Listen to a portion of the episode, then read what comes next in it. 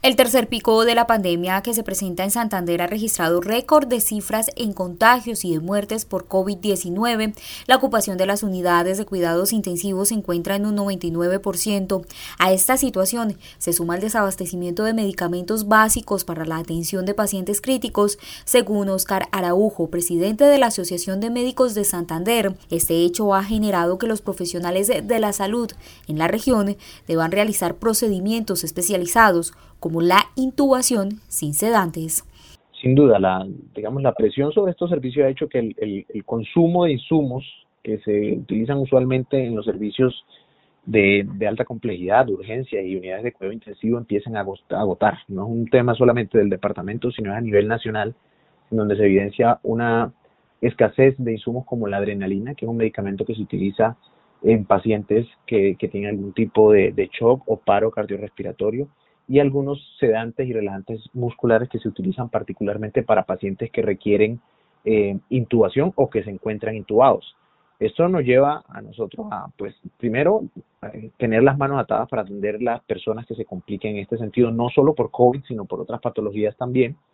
Y dos, que tengamos, por ejemplo, que, que tener intubados algunas personas sin un sedante, sin un relajante muscular, llevándolos a, una, a una experiencia que realmente es lamentable y, bastante traumática. Más allá de padecer la incomodidad, lo que hemos tenido que recurrir es a, a, medicamentos que no son usuales en este tipo de protocolos y que no tienen la misma evidencia para realizar este tipo de procedimientos. Eh,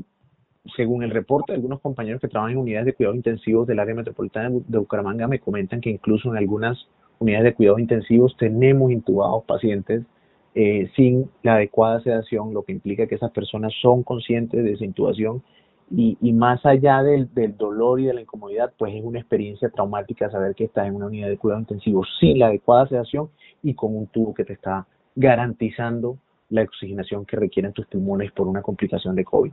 En cualquiera de los escenarios, este tipo de medicamentos son fundamentales para llevar a cabo los protocolos de forma adecuada en pacientes intubados. También reportó que hay pocos puntos de oxígeno disponibles y los pacientes tienen que esperar hasta seis horas en ambulancia para recibir este servicio, por lo que algunos centros médicos ya iniciaron el cierre del área de urgencias, pues no tienen capacidad para brindar atención.